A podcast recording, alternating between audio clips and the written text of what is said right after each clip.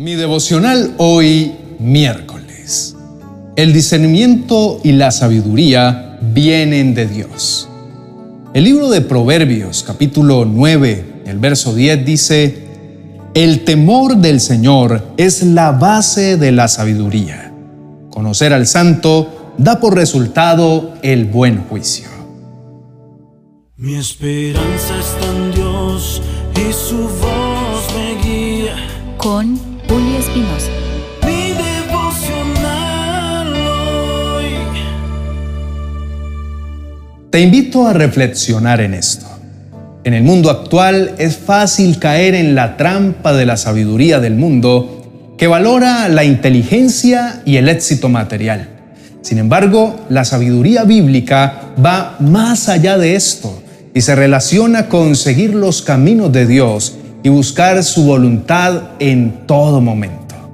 Al tener una relación más profunda con Dios, a través de la oración y la lectura de la Biblia, podremos conocerlo más, comprenderemos mejor sus caminos y viviremos de acuerdo con sus principios. En el mundo secular, la sabiduría a menudo se asocia con la educación, el conocimiento y la experiencia en un campo particular. Muchas veces se valora más la inteligencia y el éxito material que la humildad y la búsqueda de la verdad. A las personas con títulos avanzados, experiencia laboral extensa y muchas habilidades, a menudo se les llama sabias, pero este título va más allá de una destreza. En este sentido, la sabiduría se considera algo que no se puede adquirir a través del aprendizaje y la experiencia. En el contexto bíblico, la sabiduría se refiere a algo más que simplemente tener conocimiento o veteranía. La Biblia nos invita a mirar más allá de las apariencias y a buscar una vida centrada en Dios y en sus principios. En ella encontramos palabras como sabiduría, conocimiento, discernimiento, inteligencia y sentido común. Pero es importante notar que estas palabras tienen un significado específico en el contexto bíblico. La sabiduría se refiere a vivir una vida recta y justa siguiendo los caminos de Dios. No se trata solo de tener conocimiento intelectual, sino de tener un corazón humilde y obediente a Dios. Por el contrario, el discernimiento es la capacidad de distinguir entre el bien y el mal y actuar en consecuencia tomando decisiones que honren a Dios sin dejarse engañar por lo que el mundo o el diablo enseñan. El versículo de hoy se aplica a todas las personas que buscan vivir una vida centrada en el respeto a un Dios que es digno de temer y reverenciar. Al hacerlo, tendremos la paz y la sabiduría que vienen de confiar en alguien más grande que nosotros mismos. Fue escrito originalmente para el pueblo de Israel como una forma de enseñarles a temer y honrar a Dios. Esto se logra a través de tener una relación profunda con Dios, poniéndolo en el centro de nuestras vidas para comprender mejor sus caminos. El libro de Job, capítulo 28, dice que la sabiduría es más valiosa que el oro y el cristal. No se puede comparar con joyas engastadas en oro fino. Pero ¿Sabe la gente dónde encontrar la sabiduría? ¿Dónde pueden hallar entendimiento? Se esconde de los ojos de toda la humanidad. Ni siquiera las aves del cielo con su vista aguda pueden descubrir la sabiduría. Únicamente Dios entiende el camino. Él sabe dónde se puede encontrar. Esto es lo que dice a Dios a toda la humanidad. El temor del Señor es la verdadera sabiduría. Apartarse del mal es el verdadero entendimiento. Qué bello es el Señor y cómo su palabra nos expresa todas las cosas. Ahora bien, es del Espíritu Santo que viene el discernimiento, que es la capacidad para distinguir entre lo que es correcto y lo que no lo es, entre lo que es verdadero y lo que es falso, lo que es injusto y lo que es injusto lo que es bueno y lo que es malo. No es algo que podamos desarrollar por nuestra cuenta. Es útil en muchas situaciones, como al tomar decisiones importantes, al evaluar a las personas con las que interactuamos, y al evaluar información que recibimos para diferenciar entre la verdad de Dios y la mentira del enemigo. Dios nos invita a ser sabios y a llevar el conocimiento que poseemos a la práctica para saber qué hacer, cómo actuar y para saber decidir diariamente. Pero no solo eso, también nos invita a obtener discernimiento que es vital para vivir una vida en santidad y para no caer en las trampas del enemigo. Mantengámonos cerca del corazón de Dios, llenándonos de su palabra y buscando su presencia. Solo así no solo podremos ser sabios, sino también discernir acertadamente sobre los desafíos de la vida diaria. Les animo a seguir adelante en su caminar con Dios y a no perder la fe en medio de las adversidades. Guardemos también este verso en el corazón. La sabiduría y el dinero abren casi todas las puertas, pero solo la sabiduría puede salvarte la vida. Eso está en Eclesiastés capítulo 7, el verso 12. Dios está con nosotros y nos equipa con todo lo que necesitamos para cada situación.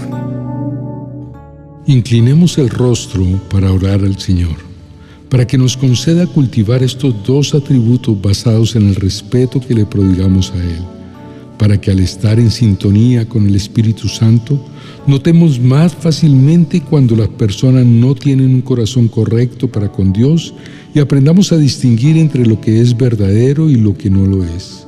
Oremos. Amado Dios, ayúdame a tener un corazón humilde que te honre y te reverencie en todo lo que hago. Sé que esto no es fácil, pero también sé que el temor de ti solo nace de un corazón que se rinde y te obedece siempre. Por favor, perdóname por dejar abrigar el orgullo dentro de mí y por creerme sabio en mi propia sabiduría.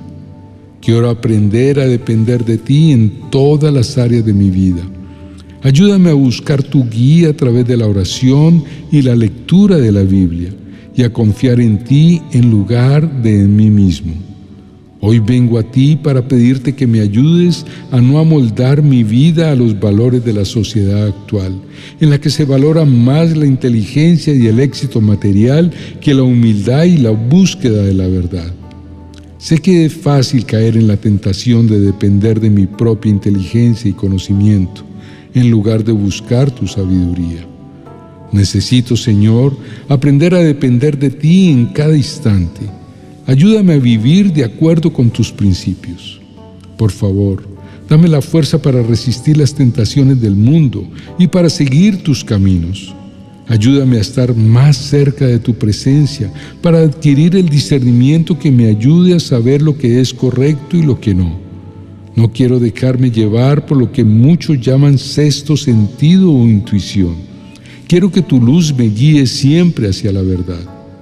Padre Celestial, Forma dentro de mí un corazón respetuoso. Anhelo obrar conforme a lo que me enseñas.